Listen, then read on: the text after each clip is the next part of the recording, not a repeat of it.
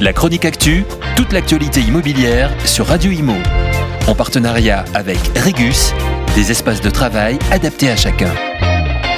La boîte IMO a dévoilé le premier observatoire des agents immobiliers indépendants et a donné ainsi la parole à cette communauté qui constitue les deux tiers du marché immobilier français. Plusieurs constats. Le premier, la boîte observe une progression de plus 62% des biens mis en vente sur son parc en mars 2023 versus février. Après un marché immobilier porté par une demande soutenue et une pénurie de mandats en 2022, en cette fin de premier trimestre 2023, on constate une nette reconstitution des stocks en mars. Le marché immobilier montre un visage en demi-teinte avec son lot d'effets contraires. Certains prix de vente semblent plus accessibles, mais les acheteurs ne sont pas au rendez-vous.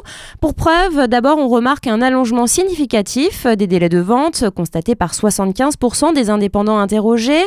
Pour plus des deux tiers, il s'agit d'un allongement important de plus de trois mois. Ensuite, sur ce dernier trimestre, 9 indépendants sur 10 réalisent moins de visites pour un bien donné. Il est clair que les acheteurs sont moins nombreux en ce début d'année. Concernant les prix, maintenant, près de 66% des indépendants ont acté une baisse effective des prix au mètre carré. Et pour 43% d'entre eux, la baisse est même très importante. Ce sont notamment euh, les grandes métropoles comme Paris, Lyon, Bordeaux et Nantes qui sont touchés par cette baisse. Autre constat, certains territoires euh, tirent leur épingle du jeu. Sur les quatre bassins qui ont fait l'objet d'une observation poussée par la boîte IMO, on remarque de forts contrastes. En Nouvelle-Aquitaine, on avoisine les 10% par exemple, alors qu'à Paris et à Lyon, les négociations sont uniquement de 1,6%. Preuve que sur ces marchés tendus, les transactions se font encore au prix pour l'instant. Le sondage nous permet également de mettre le doigt sur des ressentis très différents sur la baisse des prix. En effet, près de 34% des indépendants ne constatent pas de baisse de prix.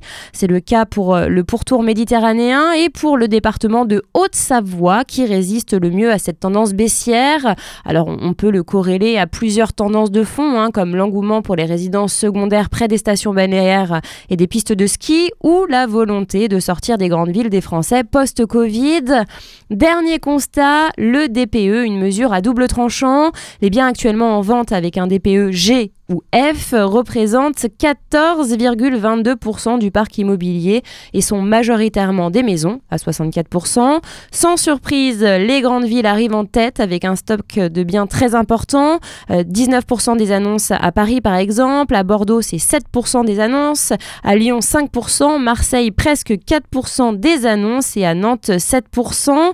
Pour vendre cette typologie de biens, 8 indépendants interrogés sur 10 conseillent en priorité aux vendeurs de baisser le prix de vente. Mais alors, est-ce que les acheteurs peuvent véritablement faire une affaire? Eh bien oui, pour 63% des agents interrogés et pour 80% d'entre eux, des achats plutôt euh, pour des profils d'investisseurs. En revanche, pour 37% des indépendants, les biens avec un DPE défavorable ne constituent pas une opportunité intéressante d'achat. La chronique actu, toute l'actualité immobilière sur Radio Imo. En partenariat avec Regus, des espaces de travail adaptés à chacun.